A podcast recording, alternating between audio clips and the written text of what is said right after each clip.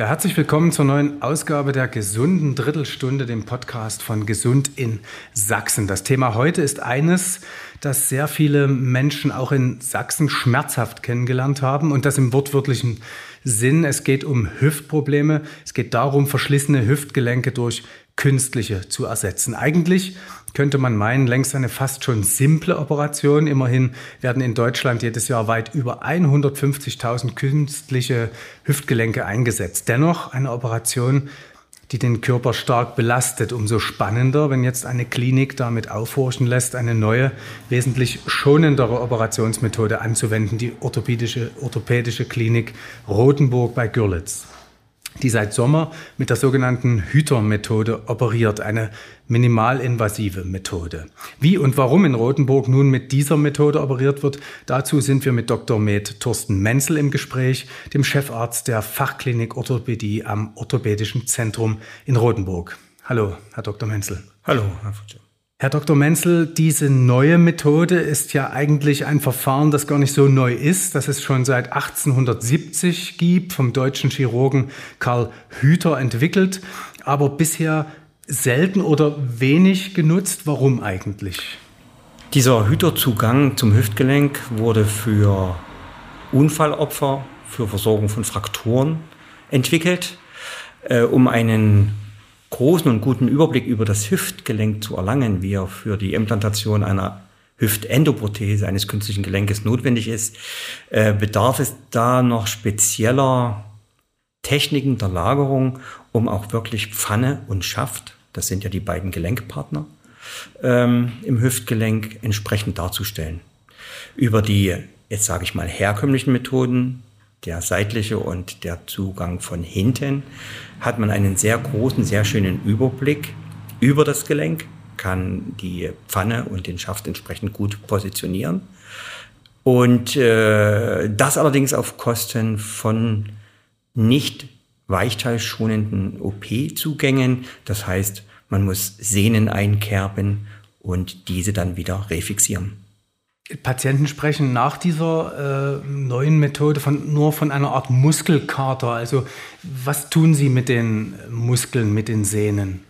Dieser Zugang liegt nicht an der Seite, er liegt vorn und die vorderen Oberschenkelmuskeln oder die Muskeln, zwischen denen man hindurchgeht, zeichnen sich dadurch aus, dass sie sehr lang sind. Ja, sie äh, entspringen an der Hüfte, am Beckenknochen und gehen bis zum Knie herunter. Und wenn sie ein lange gespanntes, ein langes gespanntes Gummiband haben, so können Sie das sehr schön beiseite schieben und wenn Sie zwei Gummibänder haben und die beiseite schieben, kommen Sie dazwischen durch. Haben Sie kurze Muskeln, fünf, sechs Zentimeter, Sie stellen sich jetzt wieder das Gummiband vor und wollen das zur Seite schieben, ja, das macht Schwierigkeiten. Und das ist halt die Besonderheit bei dieser Methode. Sie schieben die Muskeln zur Seite, es werden keine Sehnen eingekerbt und äh, kommen dann von oben zum Hüftgelenk. Sie sagen, diese Methode ist minimalinvasiv. Ähm, Knopflochchirurgie ist es aber trotzdem nicht. Es ist keine Knopflochchirurgie und ähm, das, was der Patient immer sieht, eine Wunde, eine Narbe von acht, neun, zehn Zentimetern, das ist ja nicht das Ziel. Ja, die Haut verheilt und macht eigentlich nie Probleme. Das Ziel ist äh, diese weichteilschonende OP-Technik, wo ich die Muskeln unter der Haut nicht verletze.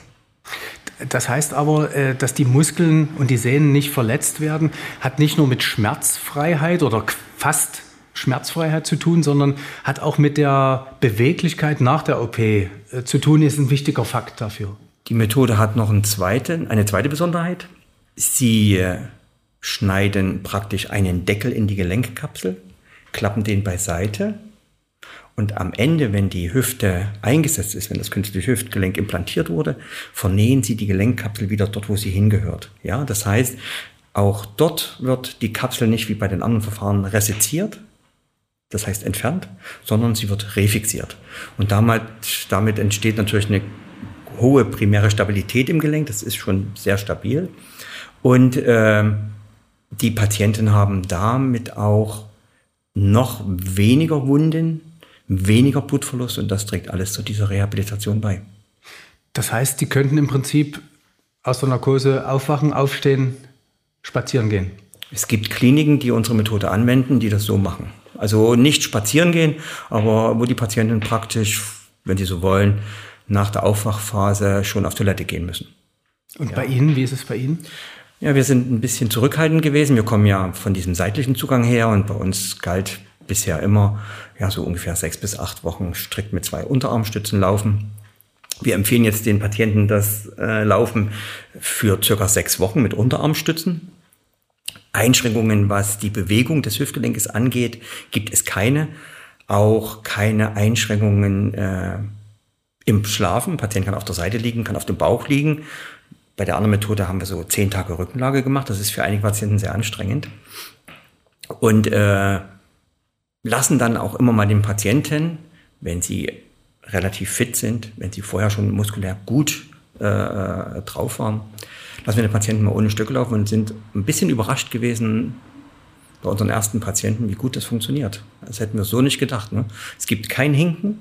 Ja, die Patienten fühlen sich sicher und sie haben auch jetzt kein großes Krankheitsgefühl oder kein großes, mm, wie soll ich es nennen, äh, keine große Behinderung mehr an dieser neu operierten Hüfte. Ja.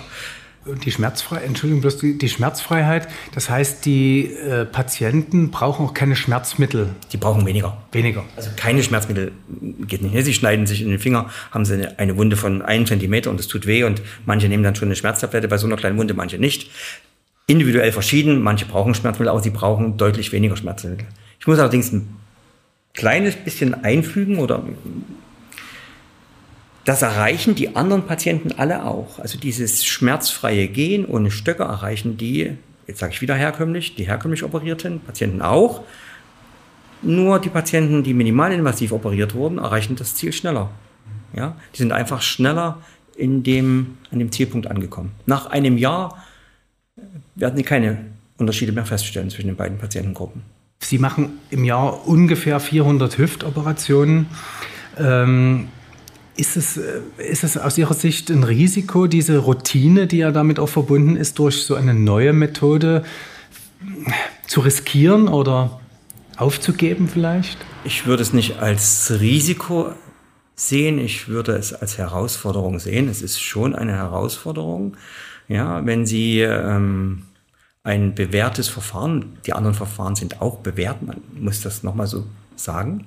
Wenn Sie ein bewährtes Verfahren verlassen, und ich habe gerade heute nochmal nachgeschaut, wir haben bisher in der Klinik 1976 wurde die erste Prothese in Rotenburg eingesetzt, die erste Hüftprothese.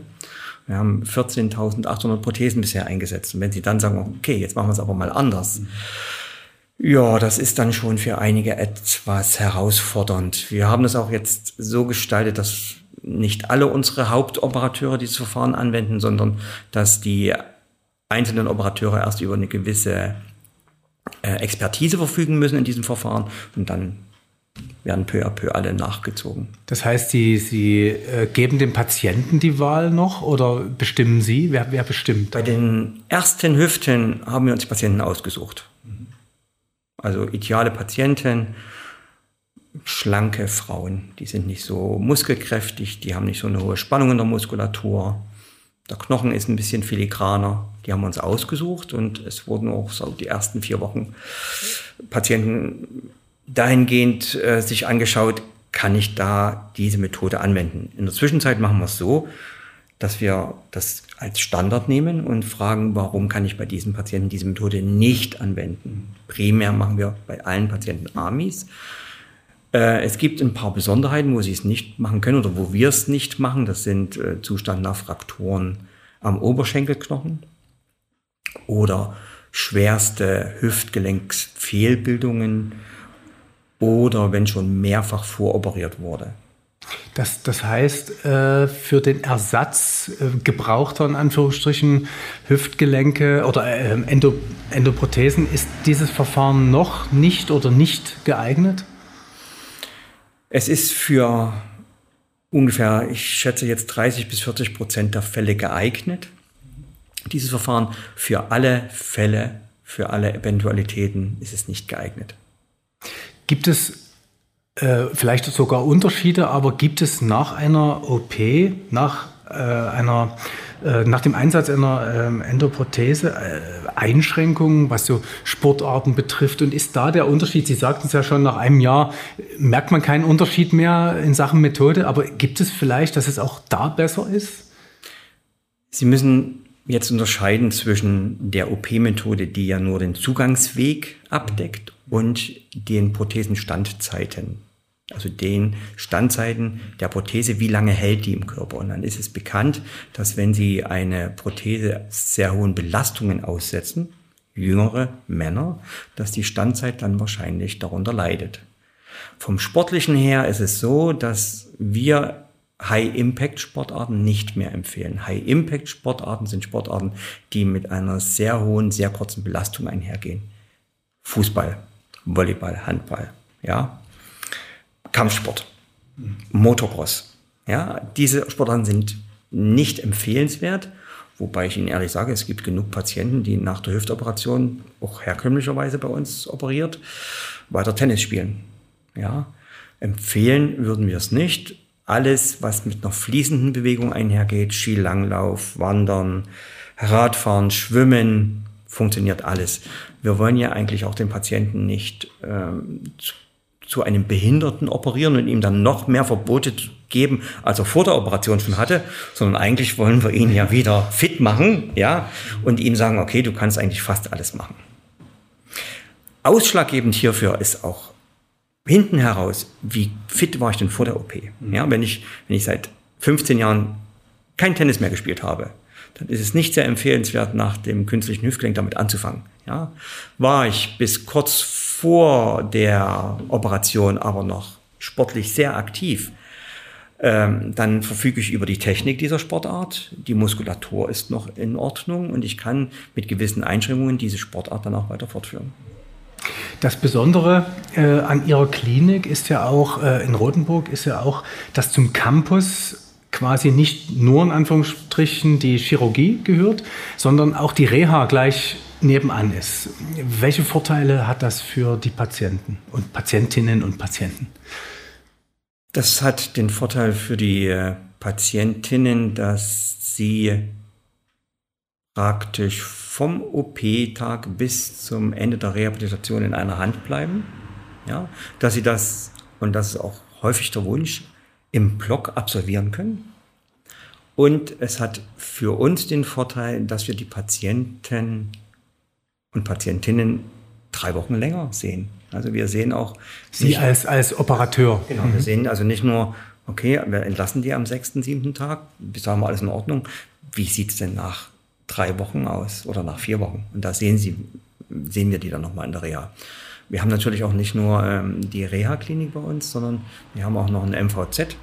Das heißt also, die Patienten, die schon lange zu uns in die, in die Sprechstunde gekommen sind mit ihren Hüfterkrankungen und konservativ austherapiert wurden, werden dann bei uns operiert, bekommen unsere Reha und bekommen nach der Reha auch die Nachsorge weiter bei uns. Das heißt, eigentlich decken wir dieses Krankheitsbild oder die Behandlung und dann auch die weitere Versorgung des Patienten komplett ab. Wer sich für Ihre Klinik und die neue Methode äh, interessiert, wie, wie kommt er an Informationen? Das gängige Medium heute ist ja das Internet. Ja. Äh, wir haben eine Internetseite www.klinik-rotenburg.de und da sind alle wichtigen Informationen aufgelistet und da sind auch Ansprechpartner angegeben. Vielen Dank. Bitte sehr.